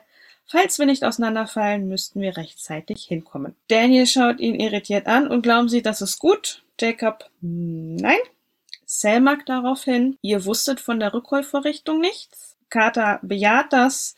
Offenbar hatte Anubis, nee, Apophis keine solche Vorrichtung, ehe Tiag den Samen der Rebellion auf Chulak gestreut hat. Selmak daraufhin, die Tok'ra wussten auch erst seit kurzem von dieser Vorrichtung. Carter ist recht empört, ihr hättet uns das sagen können. Selmak aber, wir konnten nicht ahnen, was ihr tut. Daniel sagte daraufhin, wieso war die Tok'ra eigentlich nicht informiert? Jacob, derselbe Grund wie bei uns, Politik. Und wie wollt ihr sie aus dem Gleiter rausholen, wenn wir erstmal dort sind? Der Gleiter wird für kaum in den Frachtraum passen. Daniel ganz etwas kleinlauter finden, naja, wir hatten gehofft, sie könnten sie vielleicht rüberbeamen. Jacob lacht auf, beam sie raus, wer bin ich, Scotty? Hm, ja gut. Carter ja, guckt darauf hin und sagte, ich hätte da eine Idee, aber Colonel O'Neill und Tiak müssten sehr viel Vertrauen zeigen. Ja, was ich hier interessant finde, also in der deutschen Version ist es, ähm, Daniel sagt ja, wieso war die Tokra nicht, äh, eigentlich nicht informiert und es, ist, es wechselt ja immer, ne? Die Tokra oder der, also es ist immer, waren die Tokra. Ja, The Tokra, ja, heißt das. Also waren, waren die Tokra und die steht halt war die Tokra. Das ist ein bisschen als eine Person nur. Ja. Interessanterweise, dass äh, Jacob aber davon ausgeht, dass das nicht in, den, äh, in hinten in die Cargo Bay passt, weil mhm. er hatte keine Ahnung, wie groß oder klein dieses Raumschiff ist. Stimmt. Er hat es in Carters Augen gesehen. Es ist der Vater, Thomas. Das siehst du. Das Spiel. Ja. Außerdem hier, äh, sie fliegen mit 132 äh, Prozent Maximum Geschwindigkeit äh, bei 24 Stunden, die man gerechnet hat, dass man da irgendwie das erreichen müsste. Äh, das durch, also 24 ja. durch 1,32 sind 18,18, also Periode 1,8. Also es sind immer noch sechs Stunden zu viel. Deshalb zwei, kommen 200 Prozent, das Ding fliegt auseinander. Genau, das, das, ja. das wäre über 200 Prozent, also 232, dann würden sie genau. pünktlich kommen. Ja, sie kommen pünktlich an und sind verstreut irgendwo im All. Ja, im Gleitercockpit äh, geht es äh, dann auch weiter. Und ja, wir hören O'Neill, der nochmal mit belichter Stimme da irgendwie sich nochmal meldet. Digger One, 1-0, 1-1 Zulu. Tiax äh, meditiert, meditiert, um, Ox, um Sauerstoff zu sparen. Ich versuche zu schlafen, aber das ist irgendwie scheiße. CO2-Levels sind hoch. Ich habe Kopfschmerzen, richtig schlimme Kopfschmerzen. Bringt bitte Aspirin mit. Ja, in drei Stunden wird es wohl mit uns zu Ende sein. Dies ist Digger One und damit endet es. Wir wechseln zurück ins Tokra-Schiff und äh, das Schiff vibriert immer noch wie doof und knirscht und knarzt und ja, ist irgendwas, ne, irgendwas nicht, nicht in Ordnung. Ja, bis jetzt noch nicht. Und, aber ne, Daniel hört schon den Ton daraus und sagt dann, aber es wird etwas nicht in Ordnung sein. Ja, also ne, ich würde jetzt am liebsten irgendwo anhalten, um Reparaturen durchzuführen, aber diese Ecke des Weltraums ist nicht so unbedingt die tollste dafür. Und ähm, ja, dann fängt er an, ein bisschen zu schimpfen und sagte, ja, Retrofitting a Death Glider. Neue Verschwörungstheorie, Thomas. Äh, der Weltraum hat Ecken. So, ihr habt sie zum ersten Mal gehört, Leute. ja, Spaß. So nicht. Kann ja sein. Hat jemand schon mal in die Ecke geguckt? Äh, niemand weiß es, ja. Also wie gesagt. Ja. Äh, also auch, dass das nur eine Bubble ist, das könnte ja auch völlig unförmig sein. Also das ist ja nur alles Vermutung. Im fünften-dimensionalen Raum sieht das ja sowieso komplett anders das aus stimmt. mit den ganzen Galaxien ja. und hast du nicht gesehen mit Gravitationsbeulen und hm. hast du, ne, das keine Ahnung, ein Pendant von so einem, ich weiß nicht. Hauptsache, die Ortwolke ist an Ort und Stelle, ne? sonst wird es schwierig. Ja. ja, Jacob rantet auf jeden Fall weiter und ja, die Technologie, mit der er da rummurkst, die ist auch viel, die geht auch über viel über euren Intellekt deutlich hinaus und Kater, die weiß gar nicht, was sie sagen sollen. So, so verärgert ist sie, dass er wäre so arrogant und sie könnte nicht glauben, dass das aus deinem Mund kam. Vor allen Dingen interessanterweise sagt sie auch Jacob, nicht Selma. Ne? Ja. Also, ja, und Jacob, ja, es ist doch die Wahrheit. Und äh, ja, aber du solltest das doch wissen. Und Jacob meint, ja, ich weiß das am allerbesten, wie infantil die menschliche Rasse technologisch ist. Und Carter, echt, die, die hat da wirklich einen Mouth-Gaping-Moment nach dem anderen. Infantil? Und ja, ja, aber hier, ne, im Vergleich mit den Gur und Tokra natürlich, seid ihr doch so jung. Und Carter ist immer noch total perplex und ja, Jacob erzählt so ein bisschen weiter, macht ja nichts, wenn man jung ist. Ne? Man lernt halt in kleinen Schritten. Ne? Kannst halt keinen Air Force-Aufkleber auf die Seite eines Todesgleiters äh, draufkleben und es unsers nennen. Könntest du ja auch womit anlenken. Meins. Ja, also Fortschritt müsste man sich verdienen. Und ähm, ja, Daniel mischt sich ein bisschen ein, ja, verdienen. Ähm, die Gur und klauen doch auch nur Technologie von anderen Rassen, oder? ja, sagt Feldkarte ein und äh, Jacob bestätigt das auch, aber äh, ja, wir fliegen aber mit solchen Dingen schon länger rum und zwar so lange, da glauben die Leute auf der Erde noch, dieses sei flach. Ja, plötzlich macht's Peng und äh, Jacob sagt dann auch, ja, das ist das, was er befürchtet hat. Der Antrieb hätte wohl den Geist aufgeben wegen Überbelastung und in dem Moment sehen wir dann auch, wie der Geleiter, das Scout-Ship, aus dem Hyperspace fällt. Denn er erkundigt sich dann auch, ja, sind wir immer noch im schlechten Teil der Stadt? Und ja, das Schlimmste überhaupt. Ich kann mal gucken, dass ich den Antrieb wieder online kriege, aber das wird ein paar Minuten brauchen. Und äh, Daniel guckt nach vorne raus und erkundigt sich dann, hier, ist das das, was ich glaube, was es ist? Das hatten wir vorhin schon mal, ne? Also ja, zweimal schon, ne? Mit der Erde und... Ja. ja, und draußen sehen wir dann zu aller Ungunst zum ungünstigsten Zeitpunkt überhaupt. Zwei Goa'uld-Mutterschiffe. Der Carter fragt dann auch hier, wie sieht's aus? Können wir das Schiff denn nicht irgendwie tarnen? Und das ist auch interessant. Sie haben jetzt doch Cloaking. Ne, beim letzten Mal hieß es noch, nee, das haben wir nicht. Ne, das wäre so total die Ausnahme. Aber dieses Schiff kann auf jeden Fall cloaken. Das hätte man vorhin ja schon ansprechen können. Aber ne, die Tok'ra haben sich das jetzt auch irgendwie unter den Nagel gerissen, diese Technologie. ne, Jacob verneint auf jeden Fall, die ganze Energie sei offline. Und äh, Herr Daniel wird danach gefragt, können Sie irgendwie Goa'uld-Dialekt sprechen? Und ja, ja, klar, dann wäre das okay. Hier, wenn sie uns anrufen, dann äh, hältst du dein Händchen hier hin und ja, erzählst ihnen irgendwas. Und wenn du die Hand wegnimmst, dann äh, wird das gesendet. Ah, Sam, hier, komm mal mit, äh, wir müssen hier was unternehmen und dann wechseln wir in den Kontrollraum. Ja, O'Neill äh, über Funk. Ich habe versucht zu schlafen, ne, aber ist nicht so leicht. Äh, CO2-Gehalt ist gestiegen. Schwindlig, Kopfschmerzen, äh, schickt paar Aspirin. Ich nehme an, noch etwa drei Stunden, das ist Tiger 1. Davis, ja, wollen Sie darauf antworten, Sir? Ja, haben wir. Neue Infos, äh, die ihn irgendwie aufmuntern könnten und nee, Davis verneint das. Ähm, Major Carter hat äh, sich bisher noch nicht gemeldet. Ja, und dann sagt Hammond, lassen wir doch mal den Mann schlafen. Äh, Davis bejaht das und es geht weiter im Spähschiff. Ich hätte fast Spaceschiff gesagt. Äh. Und ja, Goul dann über Funkre Talma Shah Heruur. Hier steht in Klammern oder so ähnlich. Äh. Daniel legt dann die Hände auf diese Kugel da im. Ist es dieses rote blinkende Kugel oder eine andere gewesen? Weiß ich jetzt gar nicht. Ja, das war das rote blinkende ja, okay. Was eigentlich in der Mitte von einem. Ja. Da kennst du ja auch von, von einem DHD. Genau.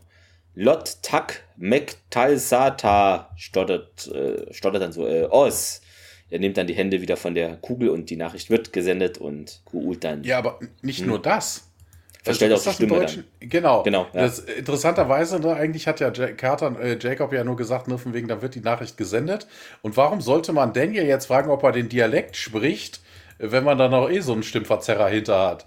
Oder ja, er muss ja praktisch das Urultisch noch sprechen, also er kann jetzt nicht ja, einfach mm. irgendwie auf Griechisch irgendwas. Hm, ja, genau. Also es ist so ein Stimmverzerrer und die Goult dann Ota Os. Also ich glaube, die kaufen diese Os-Sache dem nicht ab, ne? Hier Zauberer von Os äh, Referenz wie gefühlt in jeder zweiten Stargate-Folge. Und Daniel, ja, Mata os Kre. Der gut antwortet dann wieder irgendwas und Jacob kommt jetzt aus dem hinteren Teil des Schiffes äh, zurück. Ja, okay, wir sind bald bereit, ne? Sam hat's geschafft und Daniel, äh, das ist gut. Ich glaube nicht, dass die mir meine Nummer hier abgekauft haben und Jacob so, ja, wieso denn? Äh, wie haben sie sich denn vorgestellt? Und Daniel, ja, äh, als der große Zauberer von Oz. Und Jacob so, äh, oh, äh, Sam, Sekunde noch, meint sie. Äh, und ja, zwei Todesgleiter fliegen dann auch aus dem Schiff und eröffnen das Feuer. Und Jekyll dann, wir werden angegriffen.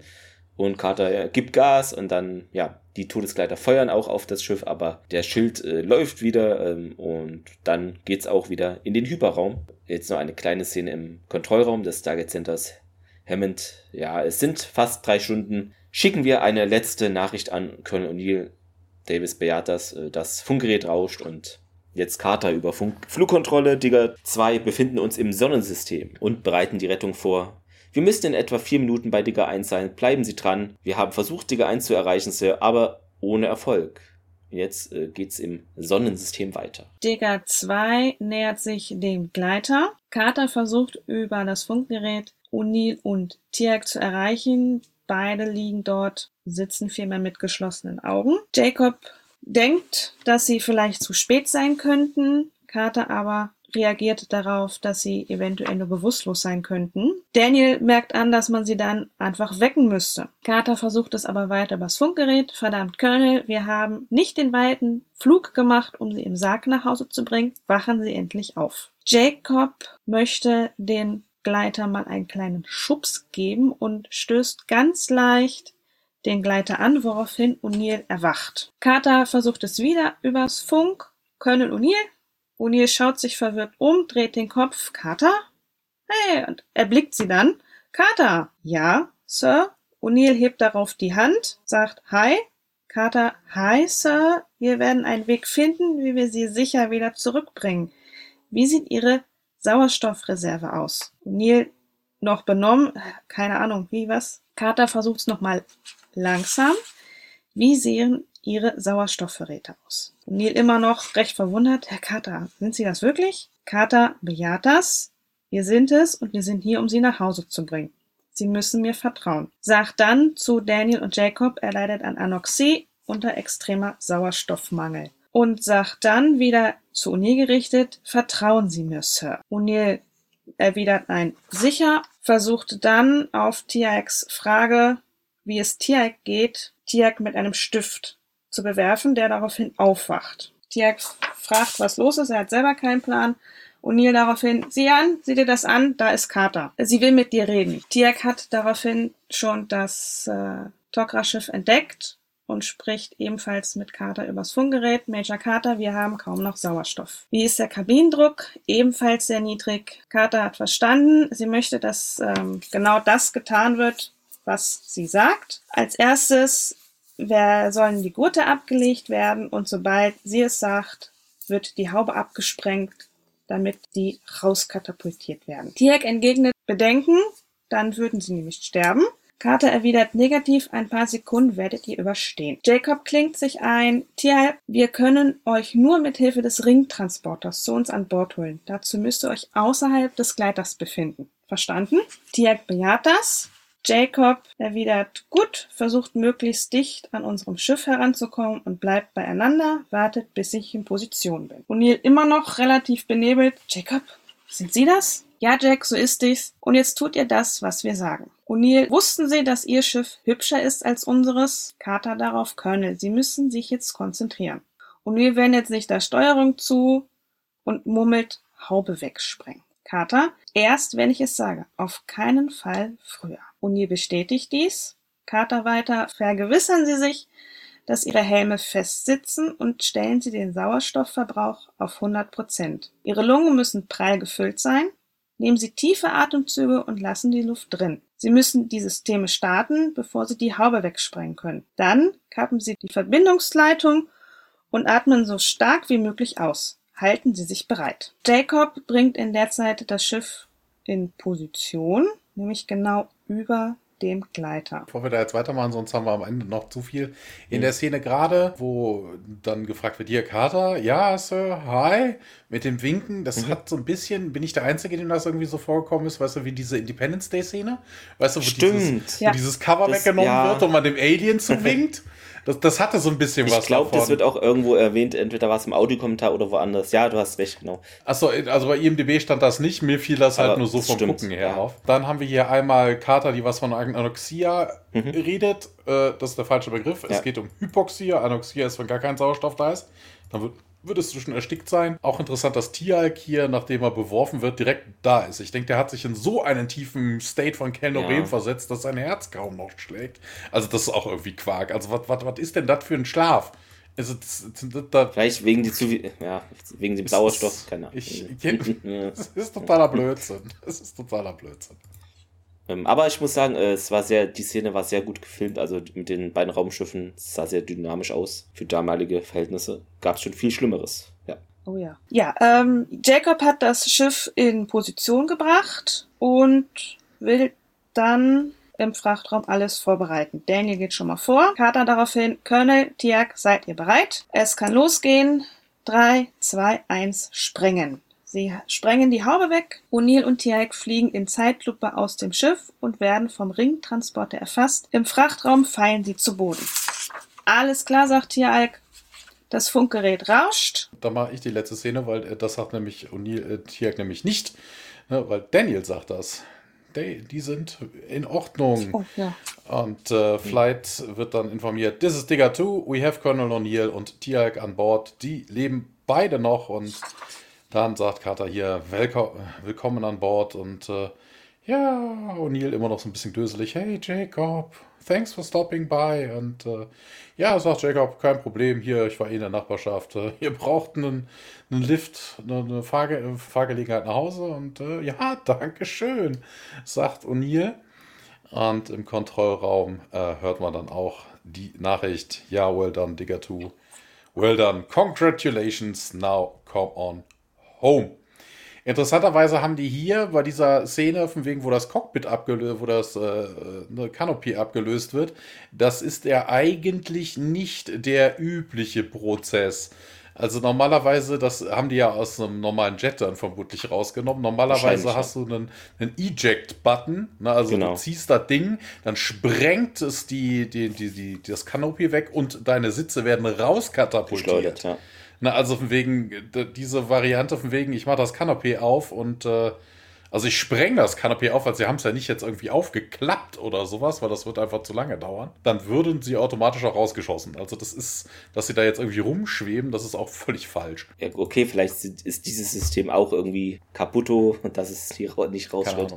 Kann hätte, auch sein. Hätte Jacob auch einfach hinten, dass sie die, die, die Klappe aufmachen können, wenn sie dann reingeschossen wären. Bams!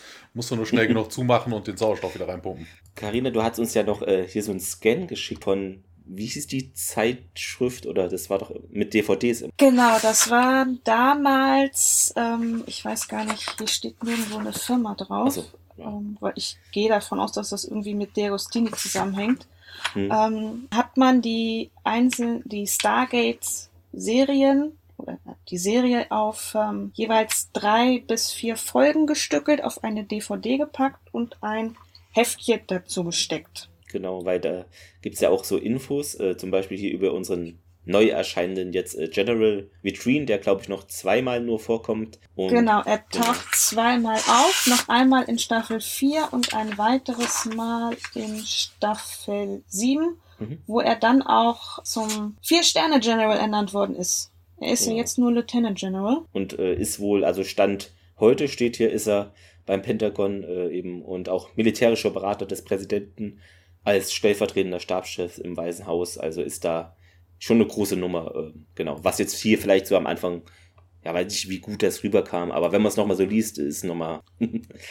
genau. Er ist einer von 1, 2, 3, 5, 4 Sterne Generals in der ganzen Serie überhaupt. Ah ja, also da ist er schon praktisch in ja, prominenter äh, rarer Gesellschaft sozusagen. Ein, ja. ein hohes Tier. Genau. genau, ein hohes Tier. Ja, ihr kennt es, es gibt ähm, die Audiokommentare, aber davor gibt es natürlich, weil es jetzt praktisch die letzte Folge dieser DVD äh, bei mir war, auch ein Special Feature, was hier drauf war. Das nannte sich dieses Mal das Stargate Universe. Nein, nicht erschrecken, es geht nicht um Stargate Universe, es ist halt das, das Stargate Universum. Äh, ging, glaube ich, so 15 Minuten lang. Da wurde nochmal auf bestimmte Konzepte verschiedener ähm, Folgen eingegangen, zum Beispiel Tournament of Tantalus. Ja, da ging es halt darum, wie entstehen denn überhaupt da Ideen zu irgendwelchen Folgen und äh, da sitzt man wohl, also saß immer mal halt in diesem Zimmer, Autorenzimmer oder wie man es äh, nennt, äh, Meeting und dann meldet sich einer, hier, ich habe eine Idee. Also so lief es da wohl teilweise ab. Robert C. Cooper war es immer wichtig, auch Dinge ein bisschen überspitzt darzustellen oder auf die Spitze zu, zu treiben. Und man war sich auch einig, dass man in Folgen auch zeigen wollte, dass sich das SG-Team nicht immer einig ist oder dass man da bestimmte Konflikte hat. Hatten wir ja zuletzt hier mit den Transfor äh, Transformer-Raumschiff, sag schon, Ter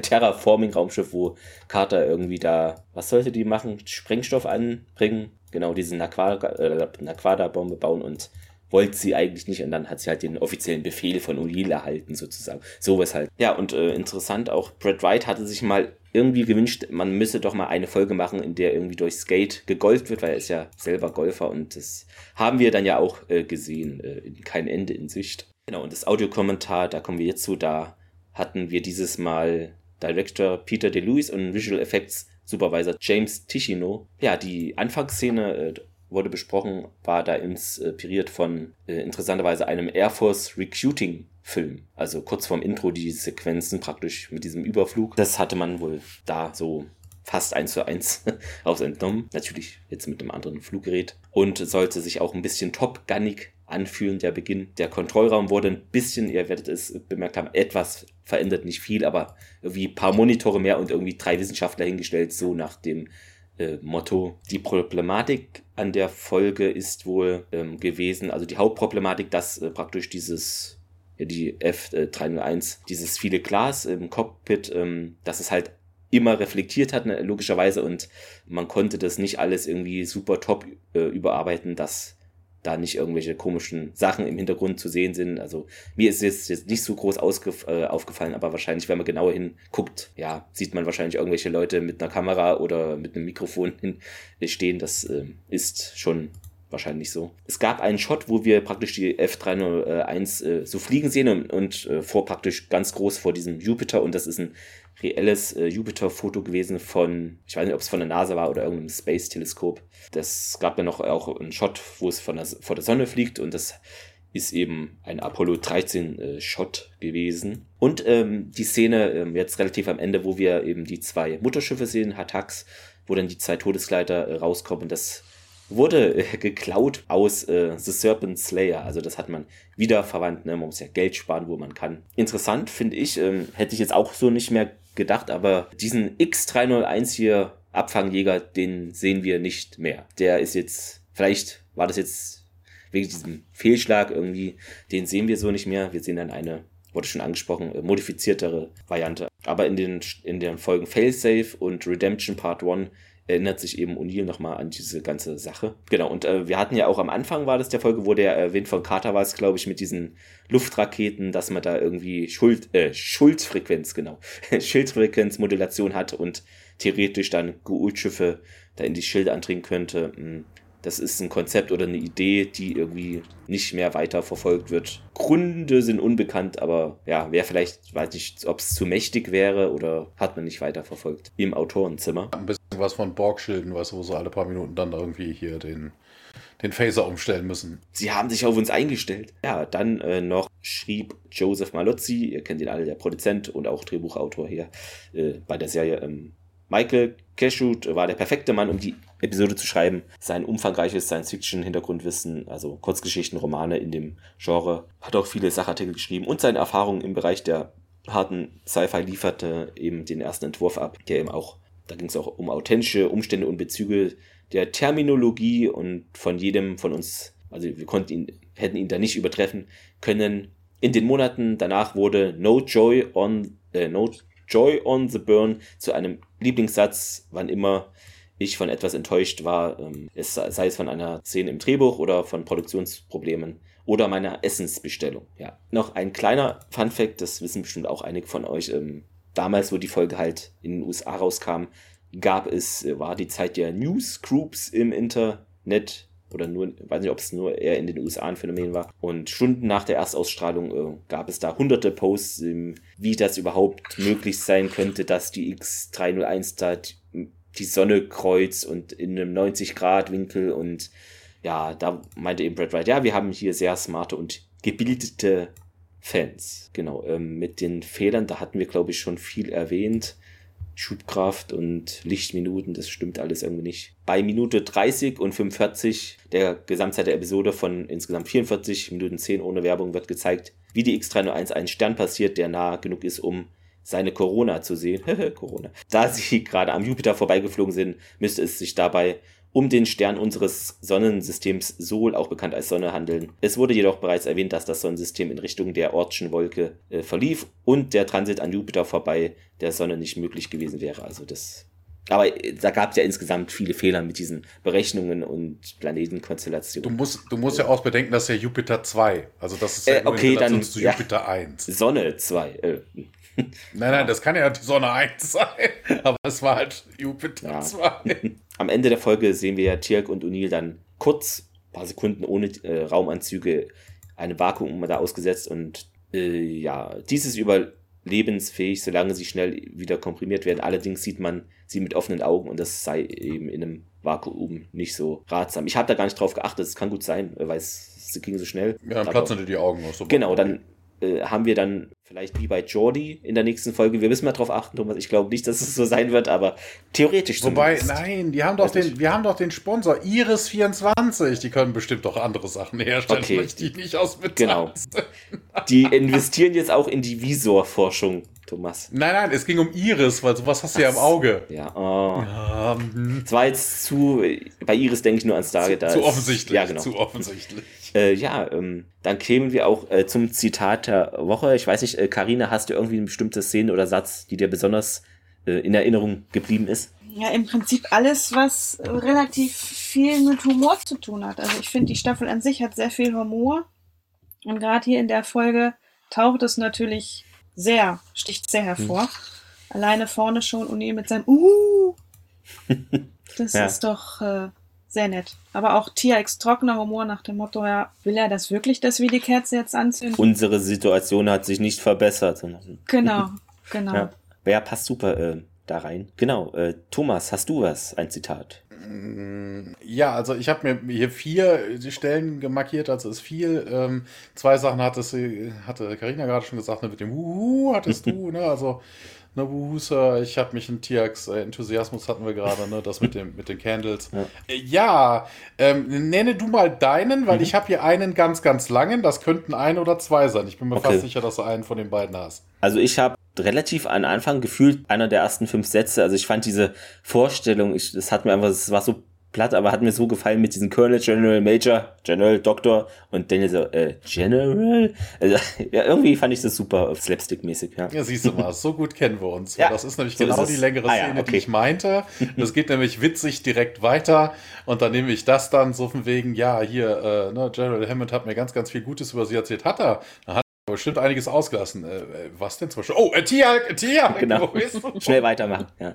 Äh, ja, ja. Sehr schön. Aber das mit dem, mit dem Colonel, Major, hm. Doc, das gibt's doch irgendwo, ich glaube bei Scrubs oder so, da treffen sie sich auch das irgendwie zu dritt und dann ja, so also Doktor, sowas, Doktor, genau. Doktor, Doktor, Doktor, Doktor, Doktor, Doktor. No. Ja, dann kommen wir auch äh, schon zum Fazit. Da fangen wir mit unserer Gästin natürlich an. Karina, äh, wie schätzt du denn diese Stargate SG1 Folge ein? Ja, ich würde sagen, ist ein gutes Mittelmaß. Wir lernen X301 kennen, was natürlich der Vorrat zu X302 ist. Auf der anderen Seite, ja, diese kleinen Fehler passieren halt in der Serie. Also ich würde sagen, gutes Mittelmaß. Mhm. Und daumenmäßig, also quer praktisch dann oder? Quer bis äh, Daumen nach oben, weil halt, wie ich eben schon sagte, der Humor in der Folge wirklich ähm, auch äh, heraussticht, neben dem ganzen Ernsten und dem neuen, unbekannten. Okay, ja. also so leichter Daumen vielleicht. Leichter Daumen nach mhm. oben. Auf jeden Fall eine Folge, die man immer wieder gucken kann. Alles klar, ja. Thomas, äh, wie siehst du denn diese Folge? Ja, also ja, was Raumfahrt. Also für jemanden, der viel Science Fiction schreibt, der sollte es eigentlich besser wissen, also nur mit den Fachbegriffen, die sich ja. vertan wurden. Vielleicht, Thomas, die, die NASA-Leute hatten keine Zeit und die ESA gab es wahrscheinlich noch nicht. Ja, ja ne, mit den ganzen, äh, mit den ganzen Zeitsachen, dass das eigentlich eine, die Kilometergaben waren falsch, die Geschwindigkeiten wurden in Bezug auf die Zeit falsch gerechnet. Ne? Dann hast du vier Minuten statt 40 und solche Geschichten machen es natürlich alles nicht so sonderlich geil. Auch dann irgendwie diese Sache, wir könnten einen Slingshot um Jupiter Jupiter machen und die Nachricht kommt erst an, nachdem sie weit, weit am Jupiter mhm. schon vorbei sein müssten. Also es ist. Ähm, na, du hast viel Humor, hatte Karina gerade auch ja. gesagt. Äh, die X301 wird vorgestellt. Ja, es ist viel Schwachsinn und Mumpitz und Unsinn da drin. Ähm, ja, ich glaube, das wiegt sich in meinen Augen irgendwie relativ gut auf. Na, also von wegen, ne, du hast viel Blödsinn, ne, der einfach nicht passt. Du hast einiges Lustiges, du hast die X302. Ich hätte gesagt, so lieder Daumen in die Mitte. Also zur Seite.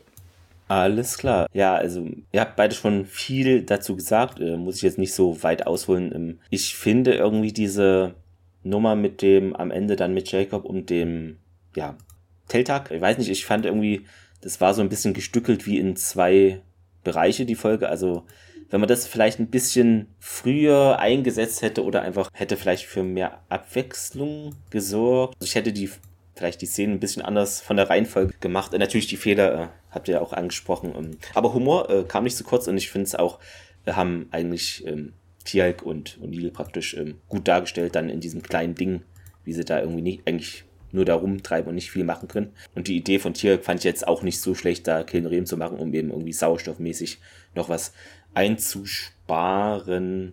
Ja, hat schon, äh, ich fand so das, was praktisch Regisseur und Autorin wollten, bisschen in Richtung Apollo 13 zu gehen. Ich fand Apollo 13 selber noch natürlich ein bisschen besser von der Inszenierung, aber es ist natürlich auch ein Film. Ein Hollywood-Film äh, kann man jetzt vielleicht nicht ganz so direkt vergleichen. Ja, ich schwanke auch so zwischen Mitte und leicht hoch, aber also ich finde, das ist jetzt auch was, was ich mir so nochmal anschauen könnte. Schade natürlich um die äh, X301, äh, die halt aufgrund einer Fehlfunktion, mein Gott, das passiert, halt äh, nicht mehr auftaucht, aber dafür kriegen wir später, Karina hat es auch schon gesagt, die X302, deshalb, ja, auch, ich sag auch mal, äh, leichter Daumen nach oben, genau, das, ähm, ja, äh, weiter so ähm, Genau. Wobei man ja eigentlich noch sagen muss, weil du gerade auch die Szene gesagt hast, mhm. wegen äh, Jacob und da irgendwie als Fremdkörper, es war eh merkwürdig, ne? Das muss man an der Stelle nochmal ganz deutlich sagen. Ne? Jacob total entsetzt, er konnte jetzt irgendwie seinen Plan nicht durchführen, da den geholten Herbenschlag zu versetzen und dann sagte, ach, wenn das um Tiak und Jack geht, also an dem Moment hätte man eher meinen müssen, ne, wenn er das einfach so über den Haufen wirft, so plötzlich, ähm, hätte schon Carter an Bord sein müssen. Also ja, naja, passt aber irgendwie nicht so ganz. Genau, und äh, nächste Woche geht's dann weiter mit einer Folge, bei der es Schwierigkeiten äh, im deutschen Titel gibt. Denn sie heißt im Original The Curse und im Deutschen die Rückkehr des Osiris. Aber das ist auch nur die halbe Wahrheit, denn die Folge wurde mit dem Titel Die Rückkehr der Osiris im Fernsehen ausgestrahlt.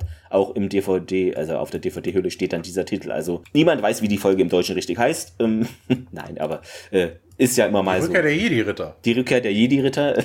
Nächste Woche freut euch dra äh, drauf auf eine Star Wars-Folge.